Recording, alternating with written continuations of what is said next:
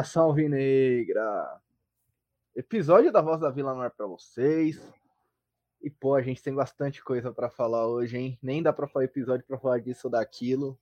O importante é que eu sou Bruno Ribeiro e comigo está ele ao vivo. Para quem está acompanhando a gente na Twitch, Guilherme Gaeta. Bom dia, Guilherme. Estamos gravando no sábado, uma hora da tarde, mas acabamos de acordar, né? Para ser sinceros. E bom dia para você, Guilherme. Eu teria que te perguntar, tudo bom com você?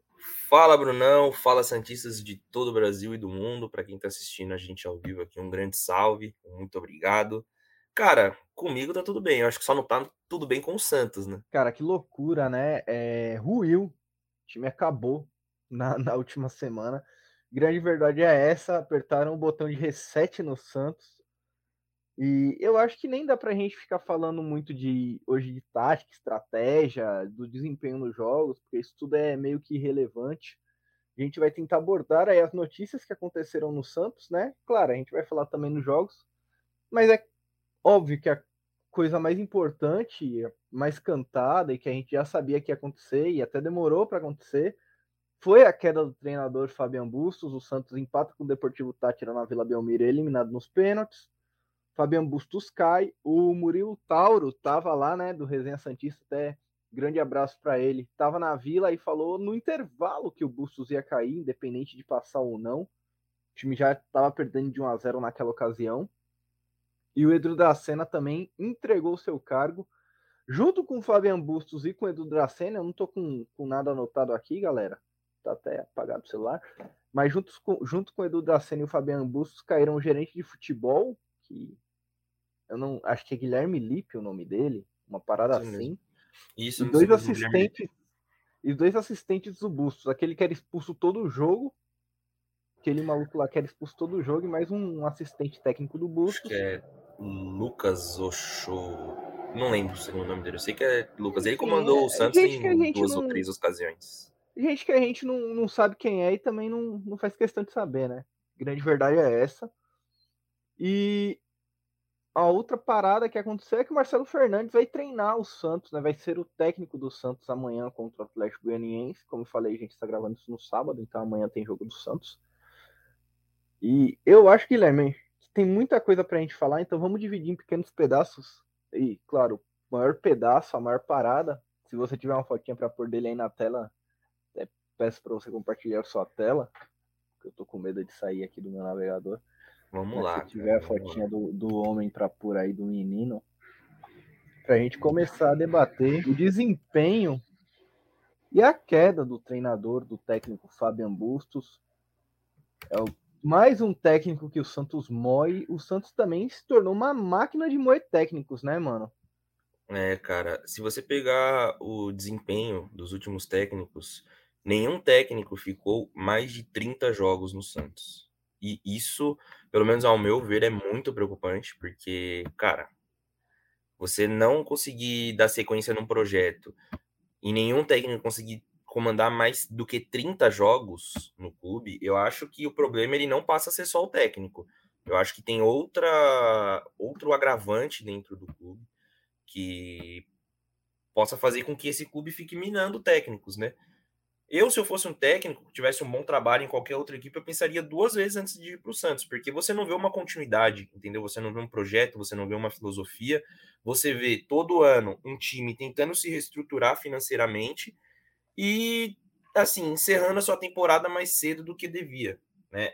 Eu creio que, né, na minha opinião, o Santos dá adeus à temporada 2022, porque no Campeonato Brasileiro, vamos ser bem sinceros, a gente sabe que o Santos não vai brigar por título, quem sabe uma vaga na Libertadores, que ao meu ver não seria nada recomendável, até porque o Santos é um time que está passando por uma reestruturação, uma reformulação, principalmente agora que não só o comando técnico foi trocado, mas o comando esportivo também foi trocado, você parando para pensar dessa forma.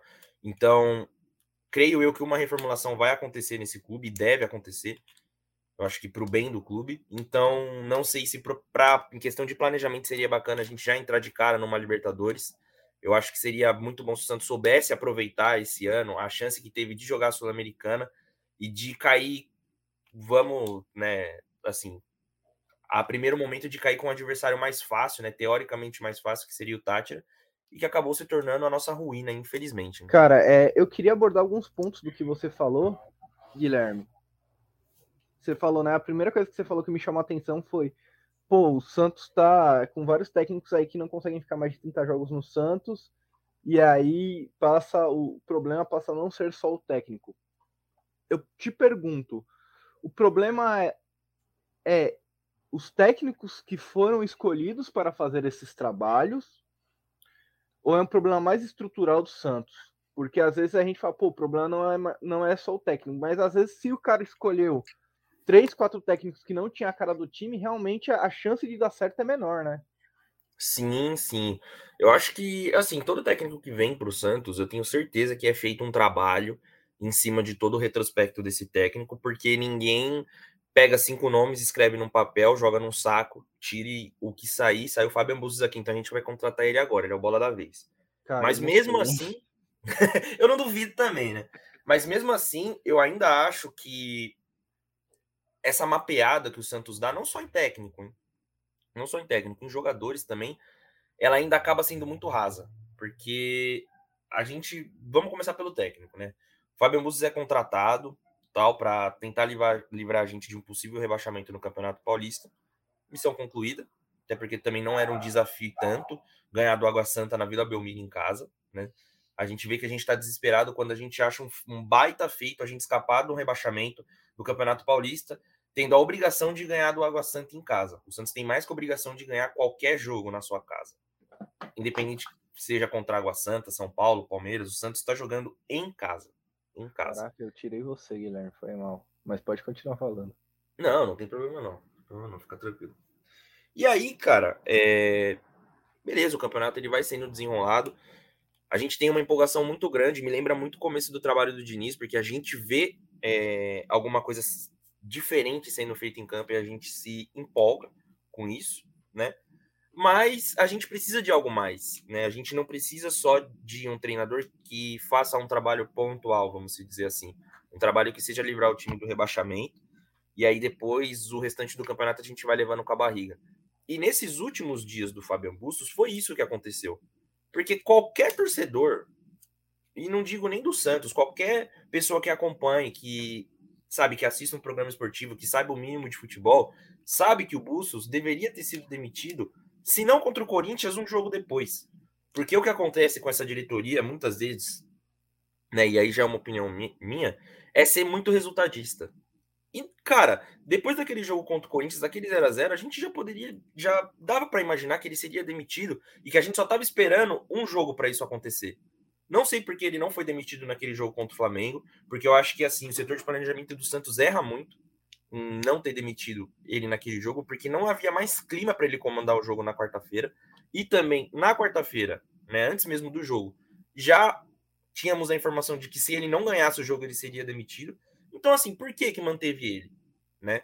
E, e eu acho que isso mostra um detalhe, né, esse recorte de tempo entre quarta-feira e domingo, né, voltando no domingo no jogo contra o Flamengo, mostra um detalhe de um amadorismo muito grande da diretoria do Santos, que é não ter planejamento, é não saber planejar, entendeu? E não só nesse momento, em vários outros momentos com outros técnicos também, né?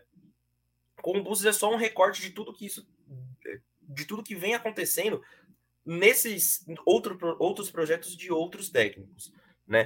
Porque assim, se ele caísse, por exemplo, contra o Flamengo, eu tenho certeza que o Santos chegaria renovado e pressionado para jogar contra o Tátira, porque a pressão não seria do técnico, a pressão seria dos jogadores, porque o Santos, assim como vai jogar agora contra o Atlético Goianiense, não teria um comando técnico no banco, teria a comissão fixa, né, que é o, o Marcelo Fernandes, né, o Bolinha, o Chulapa, o Giovani foi chamado para entregar essa comissão também.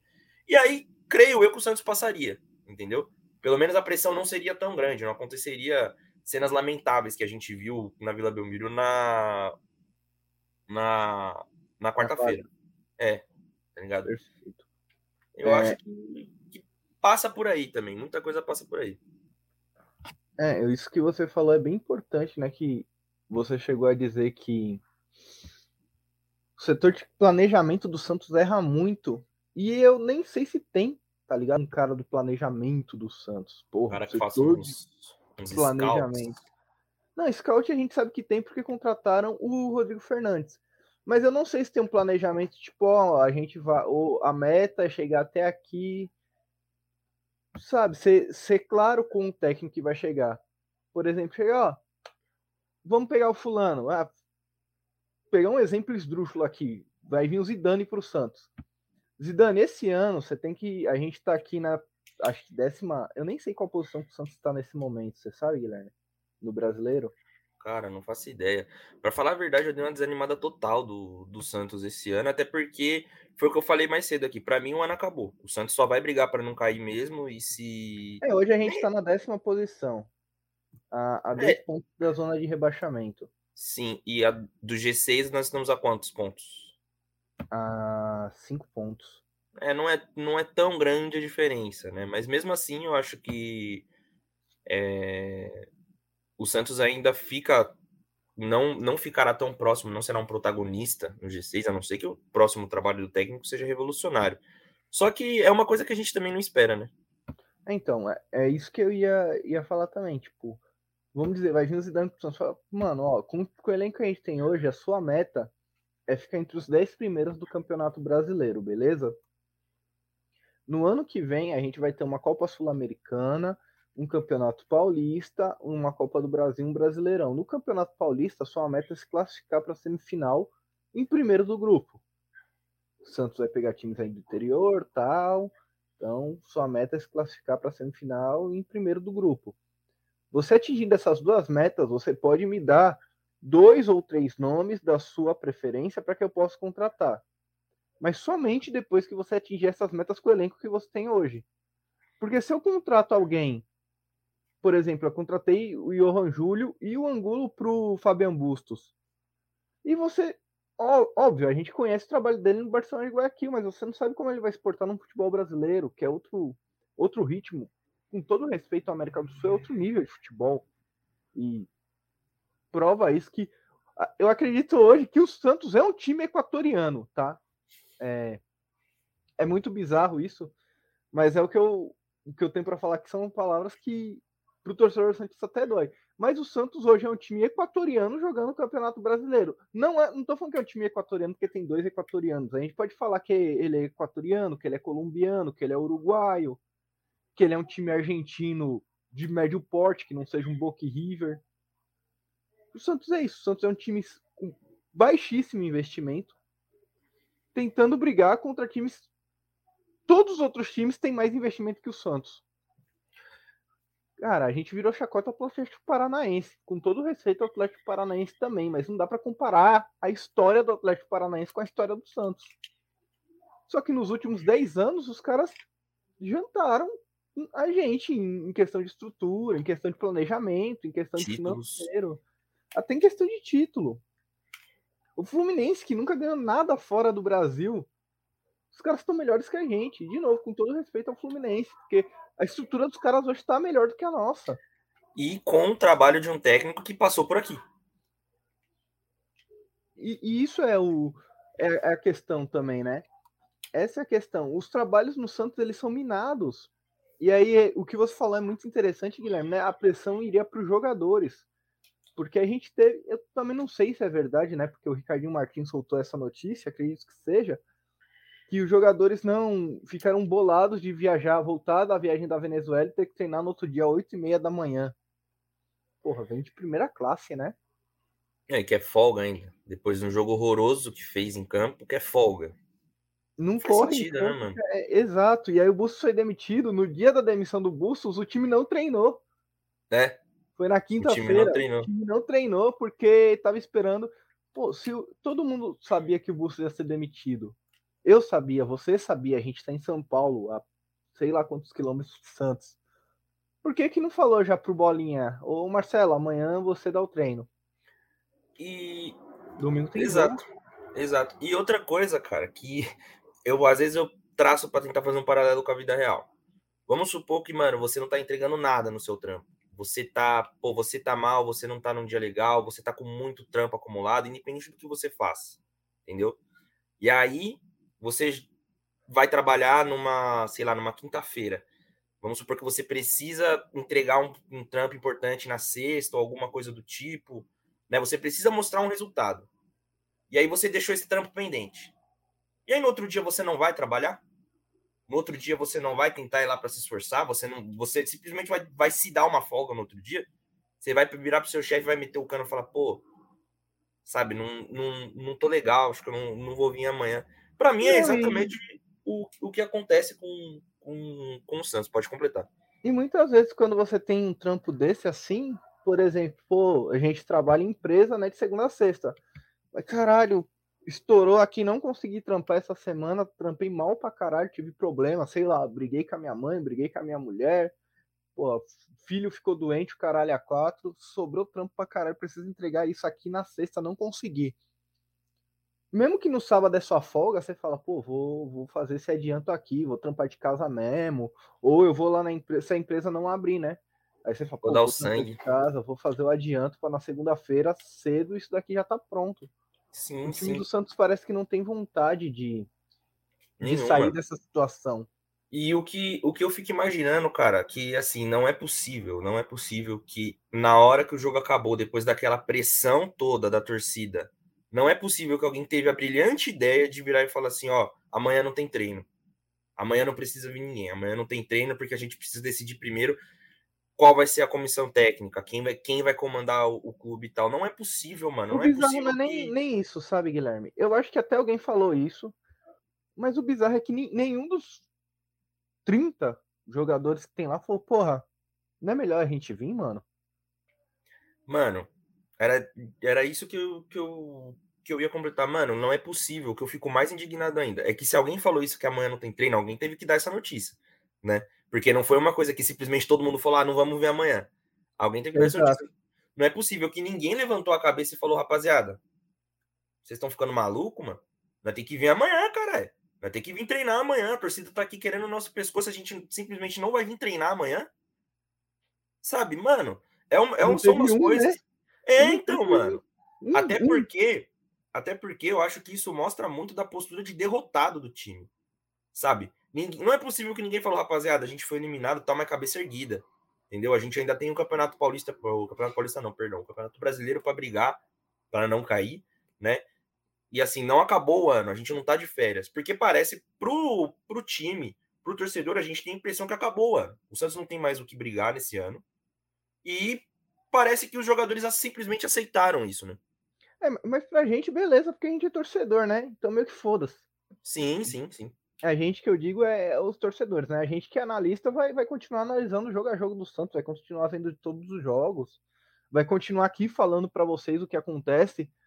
Mas o que acontece é que pro, pros jogadores, mano, pro, pros jogadores não pode ter isso, sabe? De, pô, ah, beleza, agora é só cumprir tabela até o final do ano. Não pode, cara, você não pode ter essa. É tipo você a, saber que o que você tá fazendo não vale nada, tá ligado? E você largar de mão, fazer mal feito, mas é seu trampo, mano. E aí, se o cara não quer ficar no Santos, se o cara acha que ano que vem ele vai embora, já é bom pedir o boné, né? Já é bom falar, ó, vamos, vamos bolar, fazer o que o Velasco fez, vamos bolar aqui uma rescisão amigável, cada um segue seu rumo, cada um vai pro seu lado. Eu não quero ficar aqui porque aqui não vai ter disputa de nada esse ano. Todo respeito, beleza acerta e vai embora. O que não pode é os caras ficarem no Santos e acatarem. Mesmo quando a diretoria falar ah, amanhã não vai ter treino, não. Os caras, ah, beleza, não vai ter treino. Vou, liga pra mulher e fala, oh, vamos no, no Outback amanhã comer um negocinho, tá? Avisa sua mãe lá que eu vou levar as crianças no parque aquático. Porra.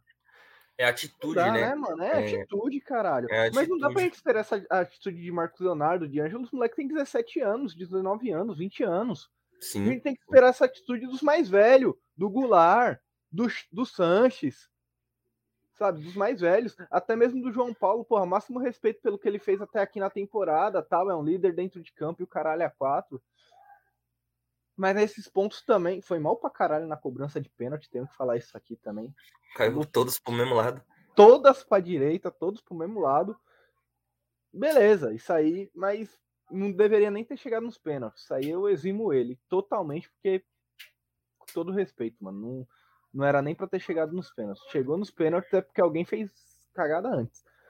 Mas esses caras, eles precisam falar, galera, oh, oh, oh. não, amanhã a gente vai vir. O Maicon, não, galera, amanhã a gente tá aqui. Amanhã, 8 e meia da manhã, 8 horas da manhã, já que o Ricardinho Marquinhos falou que a gente foi eliminado porque a gente não quis treinar 8 e meia, amanhã às 8 da manhã todo mundo aqui. Até pra imprensa ver que a gente tá aqui, que a gente tá dando sangue, que a gente quer sair dessa situação. Porque também não é cômodo pros caras. Não é cômodo pro cara ir no shopping ser xingado. Não é cômodo pro cara ele não conseguir levar o filho pra escola. Só que. A... Opa, obrigado, Gui Moraes, por ter seguido a gente. É o peixe. A, a parada é tão bizarra, é tão bizarra que os caras meio que se acomodam. E a parada é mais bizarra ainda porque deixaram chegar nesse ponto. Teve que a torcida destruir placa, tentar invadir vestiário, bater nos caras, pro Rueda falar: Não, beleza, é, eu acho que realmente vou ter que demitir o Bustos. O Dracena falar: Pô, acho que não fiz um bom trabalho, né? A única contratação que o Dracena acertou foi a que o Scout indicou, que foi o, o Fernandes Contratou o Maicon também, que é um bom, um ótimo zagueiro. Trouxe o Auro, mas Pô, só para só para completar mesmo. E é outro ponto, né? A, a, gente já, já falou aí do, dessa questão de diretoria, mas pro final do podcast a gente vai falar de, de nomes que a gente quer ver e tal. Galera, com todo respeito, a gente não vai entrar nessa, nessas loucuras de, de Cuca, de Renato Gaúcho. Isso aí a gente nem vai citar, porque só se tiver algum tipo de notícia, mas a gente não vai entrar nisso.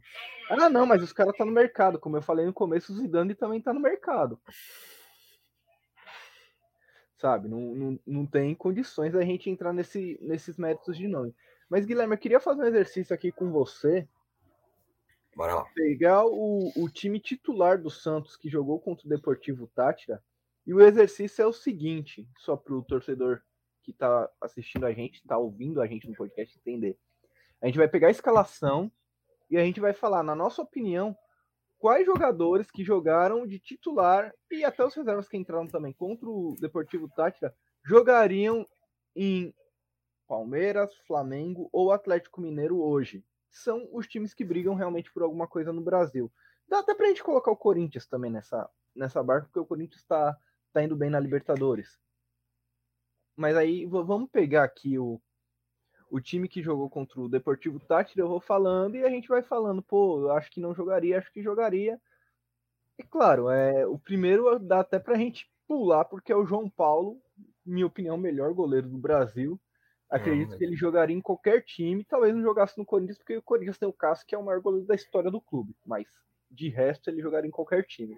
Qualquer clube, qualquer clube do Brasil, da Europa também. Acho que é um goleiro que provavelmente futuramente vai estar tá se transferindo para lá, até porque merece, né? Um, um assunto que eu estava comentando com os meninos em off, né? O Bruno, nossos outros parceiros também, o Vitão, o Renan, o Thales, que, cara, é, a gente queria muito ver esses jogadores um dia ganhar um título, né? E eu acho que o João é um dos que mais merece e é um dos de que, do, do elenco do Santos que pode jogar em qualquer clube do Brasil e da Europa também. Então acho que o João é... dispensa comentários. Né? Exato. Aí o nosso lateral direito foi o Kaique. todo respeito, eu não acho que o Kaique jogaria em nenhum clube, velho. Não, não entraria de reserva. Além de, cara, na minha opinião, assim, além de ele ser muito novo, eu acho que ele ainda não tá pronto para é, jogar entre os profissionais com uma certa frequência, assim, sabe? Eu acho que ele ainda precisa de uma fase de maturação, sei lá, ele tem quanto? 18 anos? 18? 17, 18 para 19? Não sei. Talvez integrar elenco de base. Anos.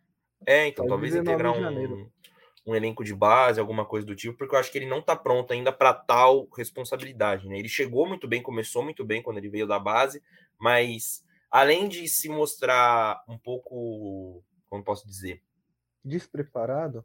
Inseguro? É, sim, acho que mais inseguro, né? Não, às vezes não toma. Nervoso. É, sim, isso. Era essa palavra, fugiu da minha cabeça. Acho que às vezes ele não toma algumas atitudes corretas em algumas jogadas. E, isso acontece, né? Acho que conforme você vai passando, é, pulando etapas, né, isso acaba acontecendo. E acho, acho que ele não.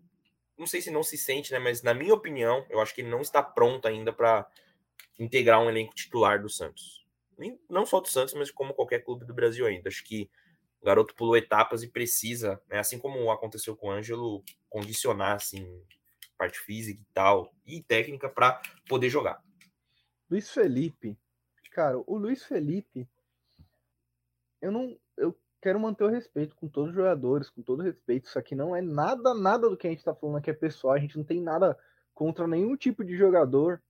Inclusive, pelo menos eu, não, não sou do perfil, ah, pô, tô indo no parque daqui a pouco jogar um basquete vejo o Luiz Felipe andando lá. Eu não sou o cara que vou lá, vou xingar o cara, vou execrar o caralho a quatro, porque todo.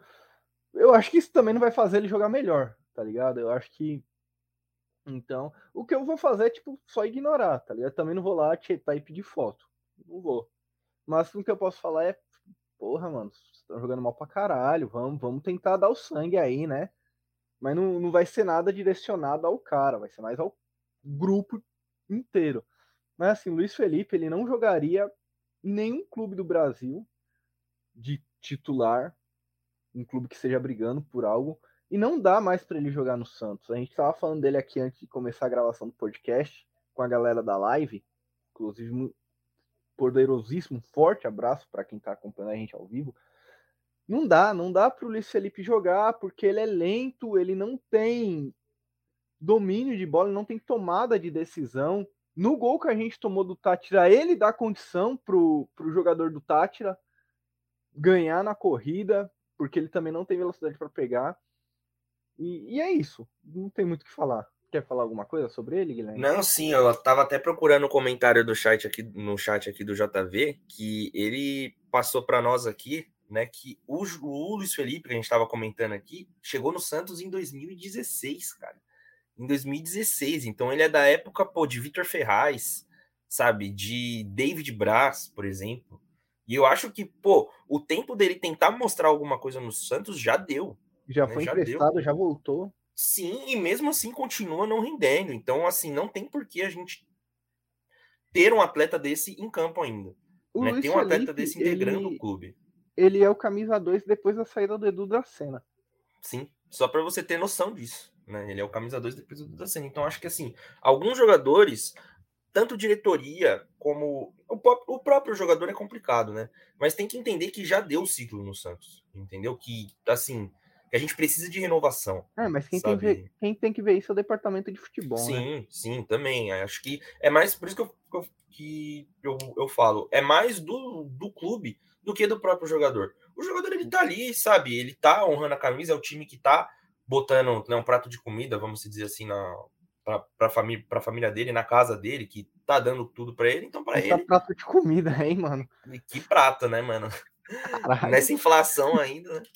Mas, cara, assim, para ele tá tudo bem, né? O clube tá pagando ele e, assim, tem jogador que vai tentar honrar o manto do, do clube que ele tá jogando até o final. E, pô, muito bacana fazer isso sabe? Não, não é um jogador que, por exemplo, vai sair pelas portas de, de trás do clube. Mas tem jogador que a gente fala assim, pô, cara, o cara tentou, mas não dá, né? Não dá. E o Luiz Felipe, na minha opinião, é um caso desse. A gente respeita muito a pessoa do Luiz Felipe, completo, reitero as palavras do Bruno, não é um cara, acho que nenhum jogador nunca na minha vida eu faria isso de ir lá, apontar dentro na cara, de bater, de xingar, mas também, pô, não é um cara que eu vou falar, pô, esse cara aí marcou história pelo clube, né? E eu, pelo menos, eu entendo, acho que, pô, acho que qualquer ser humano pensa assim que qualquer jogador que está em qualquer clube, ele quer ser lembrado por coisas boas que ele fez. E o Luiz Felipe, infelizmente, ele, até hoje, de sete anos, não conseguiu agregar nada, ao meu ver, positivo para o clube. A única coisa que eu lembro, a única memória boa que eu, que eu tenho dele é um gol que ele fez no clássico contra o São Paulo de cabeça. É isso, Eduardo Bauer, mano. Cara, gosto muito, gosto muito. Só que aí, às vezes, eu acho que a dupla de zaga dele não colabora muito. Porque quando ele joga com o Maicon, ele joga muito bem. E ele é um ele cara, com... né? Quando ele joga sem, ele é outro. Sim, Mas você acha ele que ele joga... jogaria em algum do, dos clubes Palmeiras? Palmeiras eu acho que não. Palmeiras eu acho que não, mas no Flamengo eu acho que sim, porque a zaga do Flamengo. É o Rodrigo né? Caio e o Davi Luiz, né? Ah, mas o Rodrigo Caio mal joga, né, mano? O joelho dele tá parecendo uma Deixa eu ver coxa. quem, quem, tão quem inchado que, que tá. que jogou no 4x1. É, ele jogaria no lugar do Léo Pereira.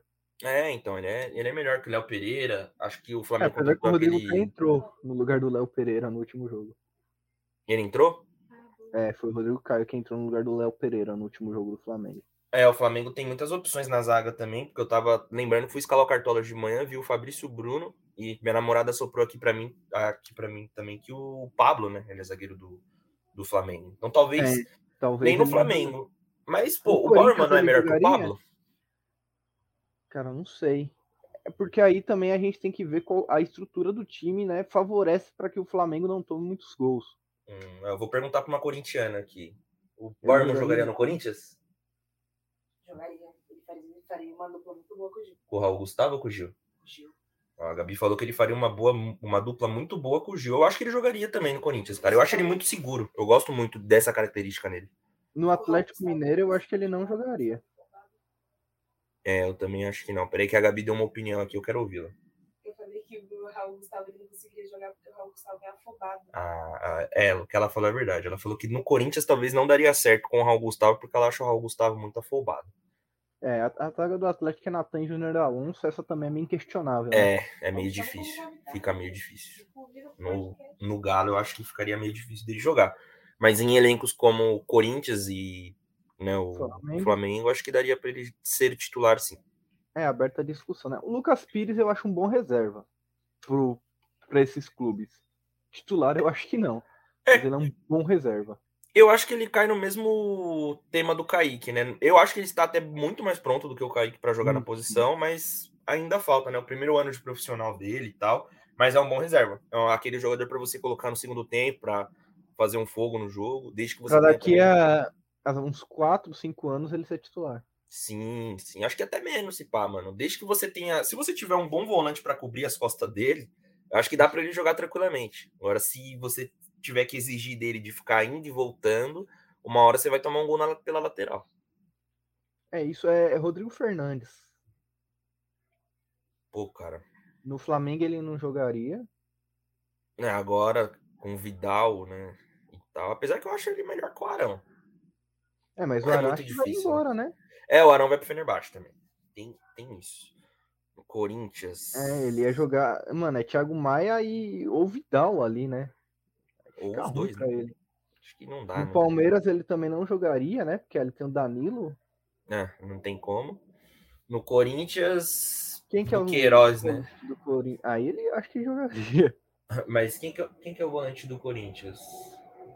Nossa representante do, do Coringatsu aqui no nosso, na nossa live. Não, do Queiroz? Cantilho. É, do Queiroz ou Cantilho. É, Talvez, ele Talvez. jogaria no lugar do, do Queiroz. No Galo é o Jair e o Alan, né? De. Então acho que no Galo ele também não teria chance. É porque o Atlético Mineiro é um time muito coeso, né, cara? E tem muita peça também, né, cara? Tem É, muita no, no peça. último jogo eles jogaram com o Otávio de 5. Sim, que é o cara que veio da França lá também, né? Tem três roubar opções. nossos jogadores, é isso que eu. É, o próximo é o. Quem que é o próximo mesmo? Zanocelo? Exato. Eu acho que é, é o Zanocelo mesmo. Eu acho que ele não jogaria em nenhum desses times. de O boa. Palmeiras, o Palmeiras fez uma sondagem com ele, né? Porque o Zanocelo, o Zanocelo ele tá emprestado da Ferroviária, o Santos precisa exercer o direito de compra se quiser ficar com ele no final do ano. E ele foi procurado pelo Palmeiras, mas o Santos também não, não se mostrou muito afim de negociar o Zanocelo. Mas eu acho que seria um bom reserva, na minha opinião, um bom reserva para todos esses clubes, mas titular ainda não. O Ângelo, eu acho que jogaria em qualquer um desses times, cara, de boa. Se tivesse uma sequência, né, para jogar. Nenhum time. Talvez ele não jogasse. Até no Atlético eu acho que ele jogaria colocando o Hulk pro meio e ele jogando de, de ponta direita. Hum, tipo, no lugar do Ademir ali, né? Verdade. Isso, porque o, o Ângelo ele é um talento bruto, né, mano? Ele é destruidor, assim. Não, ele é diferenciado demais, né, mano? Eu acho que só precisa de uma boa sequência e uma maturação física, né? Porque a gente E vê um time que. que o ajude também, né? Um entorno que o Sim. ajude, pô. Sim, sim. Não dá pra gente deixar jogar tudo nas costas do moleque também, né? Nem o Neymar, quando jogava sozinho, conseguia jogar bem. Então, eu acho que precisa também de um técnico que ajude ele, né? Que faça os jogadores terem uma função de que ele se sobressaia, né? De que ele jogue bastante, de que ele movimente o jogo. Bruno Oliveira, reserva. Ele é reserva no Santos, né? É. Mas É. espero que ele jogue mais, né? Mas eu acho que ele se- nesses outros times aí ele seria ou reserva ou terceira opção. É, O reserva É. do reserva. é, sim, eu acho que também não não seria titular, não. Vamos ver, né? Se começar a ser mais utilizado, porque contra o Tátira, o Busto tirou ele no segundo tempo. Lucas Braga. Olha, Cara, desses grandes times aí, acho que não Tá jogaria boa. nenhum dele. Foi ventilado o nome dele no Inter, né? Uma possível troca, mas acho que nada ocorreu e também acho que não jogaria também, não. Marcos Leonardo. Marcos Leonardo acho que jogaria no Palmeiras. Palmeiras com a necessidade que tem de ter um centroavante, né? Eu acho que No jogaria fácil no também. Palmeiras, no Corinthians. É, Corinthians não Hum. tem centroavante também, né? é o Roger Guedes não, não se sobre não gosta de jogar de centroavante, né? É, o Roger, Então, acho que- Roger Guedes não é 9. é, Corinthians então, hoje joga sem centroavante porque não tem um centroavante. O Marcos Leonardo jogaria no Corinthians. no Galo, pô, no Galo Ah. tem o Hulk, não tem como. É, no Galo e no Flamengo não tem como. Mas seria um reserva de luxo no Galo, porque o Fábio, ele, ele é reserva no Galo, né? Ele joga alguns Galos. O Galo, se você parar pra pensar, o Galo tem o Hulk, o Sacha, o Fábio, Fábio Gomes e o Vargas. Tem quatro centroavantes. Sim. Então, É, acho que no no- Galo também não teria No chance. Galo ele não teria chance nem no Flamengo, né? Que tem Gabriel e Pedro. É, não seria mais um reserva de luxo também. Não tem nem, não tem nem sentido. Aí, quem entrou durante o jogo contra o Deportivo Tátira, né? Que são reservas do, do Santos. Sandri, Não, o futebol do Santos, na minha opinião, caiu bastante, cara. Eu Não vejo ele sendo titular. Cara, ou mesmo reserva em outros times. é, é. Até no Santos eu não consigo ver ele sendo titular em alguns jogos. Quem mais que entrou? Eu tô tentando puxar a escalação aqui. Deixa eu ver se eu. se eu Carlos consigo. Sanches, Pô, cara, é com muita dor no coração que às vezes nem no Santos eu acho que daria pra ele ser titular, né? Ele já, ele já é reserva no Santos por conta da idade também, né? Mas é um cara que eu queria muito ter visto ganhar um título com o Santos e infelizmente creio eu que isso não vai acontecer, né? Ele tem contrato até o final desse ano ou até o final do ano que vem? Eu não, não me lembro agora, mas acho que já deve estar próximo de se é aposentar, inclusive. É, já tá próximo de se aposentar já, né? Infelizmente. Juan entrou também. Não, Também não. Ainda precisa comer um, um arroz com feijão para ser titular no Santos ainda. Lucas Barbosa também entrou. Ainda não, ainda não. Acho que precisa maturar um pouquinho mais também. Todos esses meninos que vieram da copinha, acho que precisam caminhar um pouco mais ainda para não digo jogar bem, mas jogar regularmente, né? Ser uma boa opção no banco. E o chinês. meninos- Chinês, pô, que volte para China, cara. Acho que nenhum time, eu acho que não seria titular em nenhum time assim que protagoniza a parte de cima da tabela, né? Talvez em outros clubes menores, né, que não tenham tantas peças, opções, não que o Santos tenha também, né?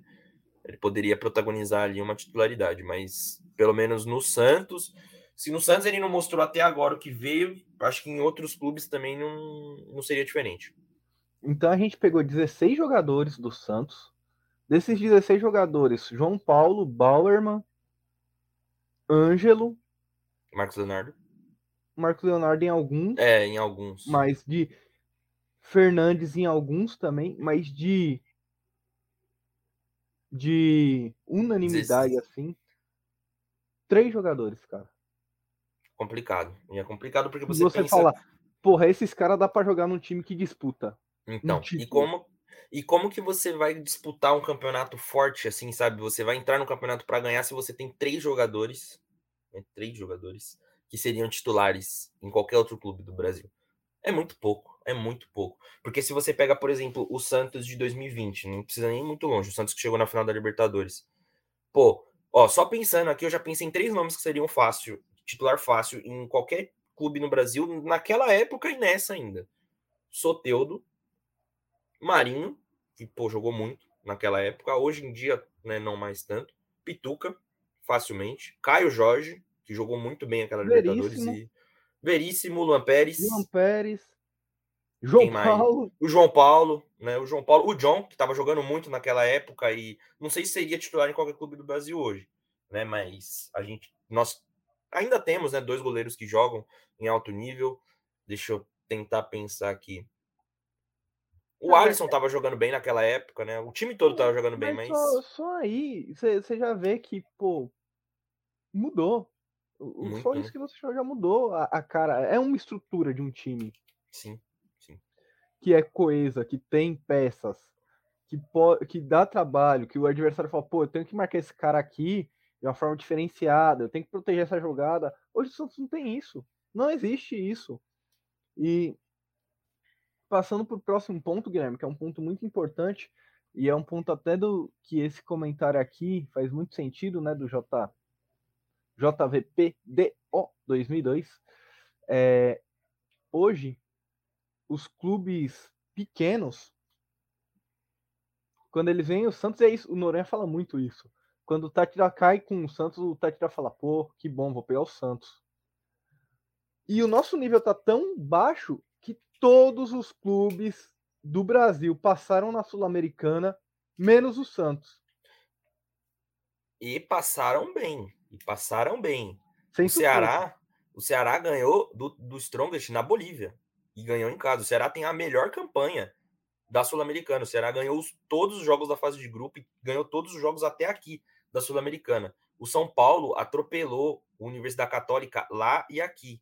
Se o Santos pegasse a Universidade Católica, o Santos teria perdido lá e teria perdido aqui em casa, né, na Vila Belmiro. O Inter perdeu do Colo-Colo fora e meteu um 4 a 1 dentro da sua própria casa. O estádio nem estava tão cheio assim. Né? Teve uma pressão e tal, mas o Inter conseguiu reverter o resultado. O Atlético Goianiense, o Atlético Goianiense perdeu nosso do adversário Olímpia, de domingo, nosso adversário de amanhã, nosso adversário de amanhã. perdeu do Olímpia no Defensores del Chaco de 2 a 0, levou o jogo para os pênaltis em Goiânia e ganhou nos pênaltis, sabe? E o Santos não passou do poderosíssimo, do todo poderoso Deportivo Tátira. É assim, é uma vergonha sem procedentes o que aconteceu. Você acha que a maior vergonha da história do Santos, no- o Noronha falou isso, eu, na primeira, num primeiro momento achei que era uma hipérbole, né? Que ele tava, tipo, exagerando de propósito, mas depois ele continuou falando, e aí eu falei, pô, talvez ele, ele realmente crê que seja a maior vergonha do da história do Santos. Você acha que é a maior vergonha da história do Santos? Cara, se você parar para pensar que o Tátira nunca tinha conseguido empatar com um time brasileiro em solo brasileiro, é um agravante muito grande. Cara, eu acho que, olha, pelo menos dos últimos anos dá para ser uma das maiores vergonhas, né? Porque é, na, último, na última Sul-Americana, sim, sim. Na última Sul-Americana a gente cai numas quartas de finais pro Libertar. A gente chega numa final de Libertadores e tal, eu não consigo também lembrar de um vexame tão histórico do Santos. Eu lembro uma vez que eu era muito pequeno, que o Santos foi eliminado pro CSA na Copa do Brasil, na Vila Belmiro. O Santos tomou ver se eu 7x1 do, do 7x0 pro Corinthians, né? É, sim. Isso foi em 2000 e... 2008 ou 2009? Ah, não lembro. Eu Não lembro. apagar isso da minha cabeça. Não, sim, sim, mas ó, pelo que eu lembro, pelo que eu tô puxando aqui, ó, eu puxei uma matéria em 2009, o Santos foi eliminado pelo CSA em casa por 1 a 0. Deixa eu ver aqui, vamos dar uma aqui, ó. Vou abrir uma matéria do UOL aqui, vamos entrar no túnel do tempo no nosso podcast aqui. CSA apronta na Vila, derrota Santos e segue na Copa do Brasil. Em Santos, o CSA ameaçado do rebaixamento no Campeonato Alago- Alagoano, bem diferente do Santos, finalista do Paulistão em 2009. Né? O Santos perdeu o Paulistão Corinthians em 2009, inclusive. Foi eliminado da Copa do Brasil em uma atuação onde a equipe desapareceu em campo. Deixa eu ver se eu acho a escalação aqui desse clube. Hum, Do CSA ou do Santos? Ah, dos dois, dos dois. Vamos ver aqui o que, o que, que tem pra gente. Aqui, Santos. Santos em 2009. Vamos lá, Santos no gol. Com Fábio Costa, Luizinho, Astorga, Fabiano Heller e Triguinho. Esse, esse agora se prepara, hein, Brunão? Pará, Germano, Lúcio Flávio, Madison e Neymar. saíram do banco. Ah, Madison, Neymar e Rony, perdão. Saíram do banco Paulo Henrique Lima, o Ganso, Robson e Kleber Pereira. Técnico do Santos era o Wagner Mancini. O Neymar entrando numa furadaça, né, mano? Não, furadaço. Primeiro ano dele como profissional. E o CSA tinha Jefferson Juninho Caissara, Carlos Diogo, Fábio Lima, Marciano, Anderson Jean, Magno e Júnior Amorim. Aí do banco saíram Ricardo Miranda, Fagner Leandro. Fagner Leandro. Técnico era Gilmar, Gilmar Batista. Esse jogo foi dia 23 de 4 de 2009, uma quarta-feira. Cara, que bizarro. Mas, mas você acha, e aí, você acha que é o maior vexame do Santos é esse? É contra o Tátira? Sim, sim. Eu creio eu que sim, até porque, pô, se você pegar no papel, compara os dois times, vai, vamos só fazer um paralelo com esse de, de 2009, tá ligado? Compara os dois times. O Santos não tem um, um time tão ruim no papel, nos nomes. Beleza que a gente acabou de falar aqui que a maioria dos jogadores não seriam é, jogadores para jogar em grandes times no, no, no, Brasil. Só que o Santos tem um elenco muito superior do que o do Tátira, o do todo poderoso Tátira. E o Santos perde de uma forma melancólica nos pênaltis. O Santos precisa se esforçar para empatar um jogo. Né? Acho que esse é o ponto mais agravante de tudo. Oi? Acho que agora já dá para a gente falar, Guilherme. Está chegando uma hora de podcast quase. Fala dos nomes para treinador, para próximo treinador, né? É, dos nomes que a gente sabe, Odair Helma, o técnico do Fortaleza, que eu não sei falar o nome, Vodvodia. Voivoda. Voivoda, é, como é que é? Voivoda. Voivoda, beleza. Voivoda. E tem mais algum técnico que você gostaria de pôr aí nessa Cuca? Tem um aqui que eu queria falar bem baixinho. Fale. Jorge Sampaoli. Mas é impossível, né, cara? Cara, mas o Sampaoli, ele entra naquilo que eu te falei. Ele vai chegar pedindo um monte de é. recurso. É, por isso que eu queria falar bem baixinho. Porque não tem como, né? Não tem como. Para nossa como. situação atual, para acho que também para as ideias, cara, tem um cara que eu queria falar presidente. Alto. Eu queria falar alto, eu queria que a gente debatesse ele. Fala. Barbieri. Porra! Gosto, gosto, viu? Na minha opinião, é um dos nomes mais adequados para o momento. É um eu dos acho nomes mais adequados para o momento. Eu também gostaria muito de ver, até porque ele fez um bom trabalho no Bragantino. Nada tira o mérito do que ele fez no Bragantino, que eu acho que muito por conta dele. E também, pô, você vê o Bragantino não um, um time que tem jogadores de grande nome, assim, né? Pelo, ó, por, pelo pouco que eu vejo, sei lá, o Arthur é um bom jogador, mas é um jogador que tá lá há um tempo. Tipo, não dá para você colocar, sei lá, o Johan nesse, nesse balaio, porque o Johan pertence ao Atlético Mineiro, né? Ele tá lá por empréstimo. Tem o zagueiro que foi pro Flamengo também, era um zagueiro bom, Fabrício Bruno. Aquele Natan também é um zagueiro que joga caramba, bem. Caramba, vendeu o Claudinho, continuou um puta time. Vendeu bem, né? O Claudinho, tem aquele Lucas Evangelista, Raul. Então eu acho que é um técnico que sabe trabalhar sem precisar de reforços tão grandes. É um técnico que tem muito mais isso né? aqui, né? Ele, ele trabalha sabendo que os jogadores dele estão sendo preparados para sair. Sim. Porque sim. o Bragantino hoje ele é basicamente uma base do grupo Red Bull. E se o jogador se destaca aqui no Bragantino, ele acaba fatalmente indo para Salzburg, pro Red Bull New York, Leipzig. pro Leipzig. Então é, é isso, sabe? É uma base hoje. E o cara tra consegue trabalhar e consegue remontar time constantemente. E, cara, a gente parar para pensar de que ele fez um bom trabalho no Red Bull Bragantino e a gente nem conhece muito, por exemplo, base do Red Bull Bragantino, sabe? E se esse treinador ele souber fazer um trabalho com, com garotos, se ele tem uma característica de poder montar um time que, consequentemente, vai acabar lançando jogadores para fora, né, das filiais do Bragantino, por exemplo, e se ele souber fazer um trabalho com meninos para que ele lance também esses meninos para jogar fora do Brasil, para né, integrar aí grandes clubes da Europa? Né? A gente não conhece tão bem essa parte do trabalho dele. A gente sabe que ele fez um bom trabalho com o Bragantino, isso é fato, mas a gente não conhece esse outro lado. A gente não sabe se ele é só aquilo que ele fez com o Bragantino, que na minha opinião seria bom para o Santos no momento, ou se ele tem algo a mais a mostrar. Né? Eu acho que seria, assim, de todos os nomes que estão disponíveis no mercado, eu acho que o dele seria assim o mais ideal para o momento que o Santos vive e também para você pensar. Eu penso assim, pelo menos, não sei se o Bruno tá de acordo comigo. Eu não quero um técnico, cara, que vai ficar só até o final do ano, entendeu? Que vai levar com a barriga até o final do ano só para fazer uma campanha medíocre e o Santos não cair. Entendeu? Eu quero um técnico que a gente possa ver o que dá para fazer até o final do ano, se a gente vai brigar para não cair, se a gente vai brigar para Sul-Americano Libertadores, e que consiga iniciar um trabalho de reestruturação no ano que vem, juntamente com o setor de futebol, com diretoria, com pessoas adequadas para fazer é, esse trabalho de você mapear reforços e trazer para o clube para a gente pensar no ano que vem também. A gente falou aqui no início brincando que a temporada acabou, e repito que na minha percepção a temporada do Santos acabou, porque a gente só briga por um campeonato agora. Mas a gente tem outro ano pela frente, a gente tem que erguer a cabeça também. A gente tem que pensar que em 2023 a gente vai, pode estar voltando disputando os mesmos campeonatos que a gente está disputando, que a gente disputou esse ano. E aí a gente vai fazer feio de novo, a gente vai perder de novo, a gente vai esperar a história se repetir de novo. A gente vai ter outro técnico que não vai comandar o clube por mais 30 jogos, entendeu? Já chega disso, já, já chega. A gente está nessa repetição desde que o Cuca saiu. Né? E o Cuca também não fez um trabalho maravilhoso no Santos. Né? Não era um trabalho que você falava, nosso time joga esconde muito. muita coisa. Exatamente, exatamente. Na minha opinião, era um técnico muito resultadista.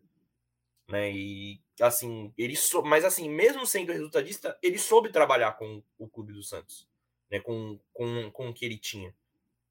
O Cuca, com o Cuca você não esperaria que o Santos fosse eliminado com, pelo Tátira em casa, né? E ainda por um placar fácil, que não foi nem nada que o Santos veio perdendo lá da Venezuela. Não, o Santos empatou o jogo lá.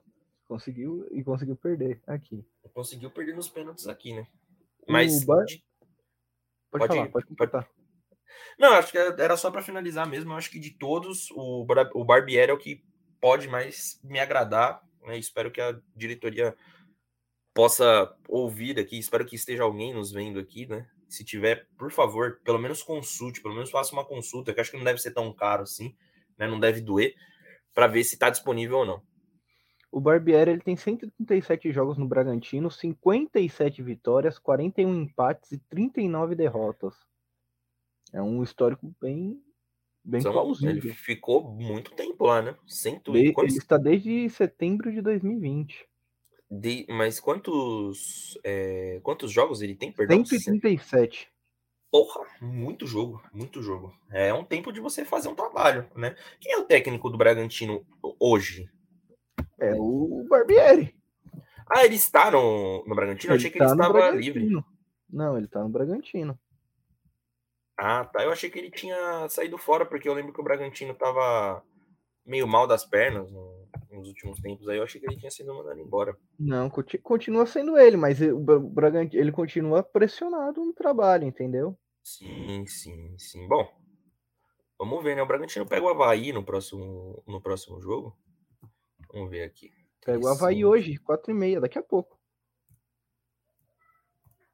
É, eu, eu escalei meu time todo praticamente no, do Bragantino no Cartola. Ah, meu time no Cartola é base do Palmeiras. É Palmeiras e é Palmeiras e Fortaleza, né? E falando do Fortaleza, você acha que o Voivoda seria uma, uma boa opção, Bruno? Cara, eu tô com medo de gringo, velho. De verdade. Também penso assim, a gente falou isso num, num episódio, em um, um dos episódios atrás, inclusive. Né? Eu também não, fico com um pezinho um pouco atrás. Mas se você parar pra pensar, na boa. você parar pra pensar, um o elenco do Fortaleza é melhor que o do Santos? Não. Peça por alguma. peça. Mas o elenco do Fortaleza tá em último do Campeonato Brasileiro, né? É, mas mesmo assim, você vê como é diferente, né? Que eu, assim, eu não sou, não sou um torcedor do Fortaleza também. Fortaleza chegou nas oitavas de final da Libertadores, como o Santos chegou na da Sul-Americana também. Mas não chegou jogando de uma forma deplorável como o Santos chegou, né? O Santos se arrastou para passar na fase de grupos da É, a, a Sul-Americana. grande, a grande questão do Fortaleza é que o time apostou tudo na Libertadores, né? Foi com Sim, toda a força na Libertadores, sabendo que vale a grana, né? É, e aí eu acho que faltou um pouquinho de planejamento no caso do Fortaleza para tentar pelo menos ficar fora da zona de rebaixamento enquanto estava fazendo dinheiro na Libertadores. uhum. Mas ainda Mas- tem bastante tempo para sair dessa situação, né? Tem mais Sim, sim. ainda. Apesar de tudo, eu acho que o Fortaleza não cai, cara. Eu acho que o Fortaleza não cai. E eu também acho que o Voivoda não vai sair de lá com o time nessa, nessa situação. A não ser que a diretoria demita ele depois de, sei lá, muitas derrotas seguidas, por exemplo, que é o que acontece aqui no Brasil. Mas eu acho que mesmo assim ele não sai. O, o pior histórico do Campeonato Brasileiro hoje é o do Juventude, né? Que em cinco jogos tem quatro derrotas e um empate. É o 19. Quatro vitórias ou quatro derrotas? Quatro derrotas e um empate. Caraca. Nos últimos cinco jogos. Guilherme, eu só tenho que dar uns recados aqui antes da gente ir pro destaque final. Para você que está aqui na Twitch assistindo a gente, twitch.tv barra Voz da Vila, tem um botão aí de seguir, então siga a gente, faça como o Ig Moraes, que seguiu a gente, ó, no Stream Elements, mandou aqui pra gente que o Ig Moraes seguiu a gente. Belo botezinho. Para você que apoiar a gente, padrim.com.br barra Voz da Vila, eu vou até colocar aqui no, eu vou até flodar aqui no, no chat. padrim.com.br barra voz da vila, padrim.com.br barra voz da vila. Para você apoiar a gente, apoios a partir de três reais. E se você quiser fazer uma doação, donation, né? Que nem aquela Zergirl, a gente aceita donations agora, Guilherme. Você vai ter que mostrar o pé na câmera. Putz, cara, pra... meu pé não é muito bonito, não, mas se vocês quiserem, eu mostro, família, por dinheiro. Pra, pra gente receber donation, você pode entrar no PayPal da Voz da Vila, é o mesmo do Pix, a Voz da Vila é sfc.gmail.com. A gente tá pegando dinheiro de onde dá, né, Guilherme? Por onde vocês quiserem mandar dinheiro, pode mandar. Vocês quiserem a gente tá levar, aceitando. Inclusive na casa do Guilherme, ou trazer aqui na minha casa também, é só mandar DM que a gente recebe também, né, Guilherme? É, sim, sim. Qualquer, qualquer coisa é só falar aqui que a gente já joga o nosso Pix também. Você pode fazer através do nosso Pix, fica tudo certinho. Não, é do jeito que quiser, cara. Do jeito que quiser, boleto. Quiser que a gente gere boleto para você, gera boleto. Quer passar o cartão, a gente dá um jeito também de passar no cartão de crédito. O padrinho passa cartão de crédito. Se quiser, nós tromba até na estação para pegar o dinheiro. É, é isso. É, é multiuso aqui. É isso, exato. Então acho que agora é hora do nosso destaque final, Guilherme Gaeta. Você tem destaque final hoje?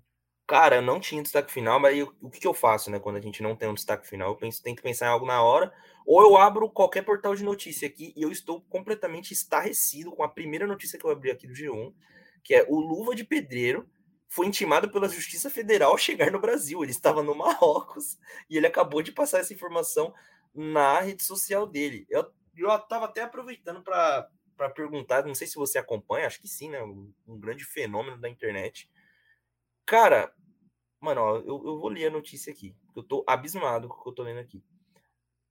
Ó, em, Põe na em tela, Guilherme. Põe na tela. Põe na tela, Latino. Vou colocar aqui. Olha lá, põe na tela. Você pareceu da Atena falando agora, mano. põe na tela, Me dá Latino. imagens. Me dá imagens. imagens. Aqui, ó. Cara, que isso? Mano, aqui, ó. Apareceu na tela? Graças a Deus. Graças a Deus, para receba. Aqui, ó. O influenciador baiano Luva de Pedreiro disse na manhã desse sábado, dia 9, que foi intimado pela justiça ao chegar no Brasil. O jovem estava no Marrocos, país africano, onde cumpriu um acordo comercial. Aí, abre aspas, né? Fala minha tropa, cheguei agora do Marrocos, galera, cansado e doido para ver minha família. Quando cheguei no aeroporto, cheio de gente, recebi uma intimação. Nunca esperei isso, não. Estou andando certo. Eu fiz o que, pelo amor de Deus, para ser intimado? Questionou. Segundo Iraferi, recebeu uma intimação oficial da justiça no aeroporto. Fui intimado no meio de um monte de gente, o pessoal tudo olhando, o oficial de justiça dizendo que eu estava sendo intimado por causa do meu ex-empresário. É assim mesmo a vida, vamos ter fé em Deus, que a gente chega lá. Lamentou. Caraca, mano. Alan de Jesus, hein? Caraca, velho. A Gabi está muito indignada pelo jeito. Você viu, você viu aqui, né? O, todo. todo a, indignação de minha namorada, cara. Cara, simplesmente, simplesmente, eu não imaginava que poderia acontecer algo desse tipo ainda. Esse é o meu destaque final. Fica aqui para todos a minha, o nosso react ao Luva de Pedreiro sendo intimado. Provavelmente vai, deve estar depondo uma hora dessa, né? Não, isso aí quando ele é intimado empresário... é porque vai ter audiência, Guilherme. Aí é só depois. Só para avisar é, ah, é. audiência. Caraca, mano. Será que teremos alguma reviravolta no caso do de Pedreiro? Será que será a justiça será feita com o nosso querido Irã? Cara, é bizarro, né? Porque o Luva de Pedreiro não sabia nem ler e. Porra. Ah, não, não vou falar muito disso não, porque é capaz da gente ser intimado também, cara. na, na boa. Não vou falar muito disso não. E o seu, Bruno? Qual que é o seu destaque final? Cara, eu não, não tinha um destaque final aqui muito muito pá, não. Eu tinha várias coisinhas para falar, mas eu acho que a, a coisa mais interessante é pra gente que é Santista, né? Falar, o Yuri Alberto chegou no Corinthians. É que o Yuri Alberto também nunca teve muita identificação com a gente, né? Mas quando você vê um menino da vila que, tipo, porra, ninguém dava nada pro Yuri Alberto. Ele foi pro Inter, fez gol pra caramba, foi para fora, também fez bastante gol e agora tá no Corinthians. Você acha que a gente aproveita mal, às vezes, os meninos da base? Cara, eu acho que sim, mas às vezes acho que muito mais por conta de vaidade desses meninos, porque no caso do Yuri Alberto foi um caso dele não querer renovar com o Santos. E aí também é uma opção dele, né? Então eu acho que às vezes é mais por conta disso, muito mais por conta de vaidade ou por opção do moleque também. Beleza, ele é um menino da vila, mas acho que, cara, é, se ele demonstra que ele não quer ficar no clube, se ele falar, oh, eu não quero ficar, não tô afim de ficar, que vá com Deus. Eu acho que quem ficou mais é, quem ficou mais, quem sentiu mais isso foi a torcida do Inter, né? Eu vi muito torcedor do Inter espumando no Twitter por conta do Yuri Alberto, né? Assim, que a minha namorada acabou de completar, que ele não ganhou nada, ele ganhou um Grenal só, no, jogando no Inter, ele tinha muito torcedor espumando. Eu não vi muito torcedor do Santos se sentindo chateado com isso, até porque, assim, eu acho que é uma das do, dos agravantes é a gente ter o Marcos Leonardo como centroavante, né? Vamos supor que em outro universo o Marcos Leonardo não fosse centroavante do Santos, se já tivesse saído para para um clube da Europa, por exemplo, acho que a gente estaria sentindo mais. Mas eu acho que pelo menos agora de centroavante a gente está bem servido. Porém, acho que tem tudo para dar certo essa união aí de Yuri Alberto e Corinthians. Eu acho que o jogador parece até ter mais identificação com o Corinthians do que com o Santos, né? Então acho que vai funcionar, mas em nenhum momento eu sinto, pô, podia estar tá jogando aqui e tal, porque eu acho que a gente está bem servido de centroavantes. Cara, e acho que a última notícia a gente falou no começo, mas não era, não estava gravando podcast ainda. O Goulart sentiu um desconforto muscular e tá fora contra o Atlético Goianiense. Pô, como é que o cara consegue sentir um desconforto muscular sem jogar? Não dá para saber, né? Não dá para saber, não dá para não dá para achar que isso realmente aconteceu, porque eu, sei lá, eu acho que diante dessa situação, acho que o cara somente não pediu para jogar e falar, ah, vem com um desconforto, um desconforto muscular aí, fala que eu senti uma câimbra, porque o cara não joga. O cara simplesmente não joga. O último jogo que ele entrou, ele errou um pênalti, ele entrou só para bater o pênalti e ele errou. E ele errou. Ele se machucou errando um pênalti. É isso. E isso me lembra muito o episódio que aconteceu no Palmeiras também, quando ele foi pro Palmeiras no, na semifinal do Paulista contra o São Paulo de 2019. Ele entrou para bater o pênalti e ele errou. Ele bateu o pênalti na trave. Na outra semana ele voltou para a China. Podia acontecer isso de novo, né? Mano. É, seria, né? Seria ótimo. Uhum. Seria, cara, maravilhoso. Porque a camisa 10 do Santos é melhor ela não ser utilizada do que ela ser utilizada por um cara que simplesmente não joga, né? A camisa 10 do Santos tem que entrar em campo. É, tem mais dois, dois pontinhos para falar aqui, Guilherme. Patati tá treinando com os profissionais. Você achou da hora? É. Mais do mesmo, para minha opinião. Acho que pode ser que entre em algum jogo, mas eu não gosto de ver menino da Vila sendo chamado, por exemplo, para cumprir. Na fogueira, né? É, é, sabe? Pô, coloca o moleque quando tiver, já tiver tudo resolvido lá no final do campeonato e tal, quando já tiver feito os 45 pontos. Acho que agora não é a hora, sabe, de você ficar chamando um garoto da base que pelo menos parte da torcida tem esperança, porque você pode acabar queimando etapa. E que a torcida do Santos é meio total da cabeça, até queimar o moleque, né? A última, a última coisa que eu tenho para falar é que o Felipe Jonathan postou em seu Instagram reclamando do projeto de lei que que está sendo feito aí. E um dos artigos desse projeto de lei é que o adicional noturno do jogador vai passar a ser a partir das da meia-noite, né, das 23h59, e para qualquer trabalhador é a partir das 22. E aí o comentário é o seguinte: nossa noite é diferente? É, caralho, você joga futebol, o jogo começa às é. 9h30. Você não fez nada o dia todo, aí você vai jogar 9h30. E um dos pontos dessa, dessa reformulação também é que de que o clube não vai precisar é, não vai precisar pagar integralmente o salário do jogador. Né? Integralmente, eu digo assim, se o jogador rescindir com o clube, é, o clube não vai precisar pagar todo o salário dele até o final do contrato. Né? O que, na minha eu nem sabia que era assim, para falar a verdade. Eu achava que rescindiu, acabou. E não, o, o clube ele tem que pagar, né? ele é obrigado a pagar todo o salário do jogador. E aí, eu não sei se você viu uma postagem do Ceará, o Ceará se mostrou o clube, se mostrou a favor, colocou assim, e aí é, e no início do, da postagem o clube coloca assim, nós do Ceará somos a favor. E aí os jogadores colocaram é, nos comentários, hashtag não somos não, né? Porque nós não somos a favor, não, era um bagulho assim. Mas pelo jeito parece que isso vai é, vigorar mesmo, né? Uma reformulação na Lei Pelé. Exato. Eu, eu acho que assim, um, com todo respeito aos profissionais, tá? Não tô aqui para ficar opinando em salário de ninguém. Foda-se, papo reto, mano. Não tô aqui pra, pra ficar opinando em salário, salário de ninguém. Mas, cara, quando você joga bola tal, né? Você já, já recebe um salário muito astronômico, né? Muito acima do trabalhador normal. E aí você tem luva, você tem premiação, você tem uma parte parada e, e mano, os caras meio que tá nem aí com a parada, né? Pá. Se finge de, de desentendido, não quer treinar, aí quando treina é cedo reclama, aí quando corta não sei o que reclama, aí quer ficar no time sem jogar, o time não pode rescindir, fica os dois presos ali. Pô, com todo respeito, né, mano? Vamos Vamos melhorar isso aí pros dois lados, né?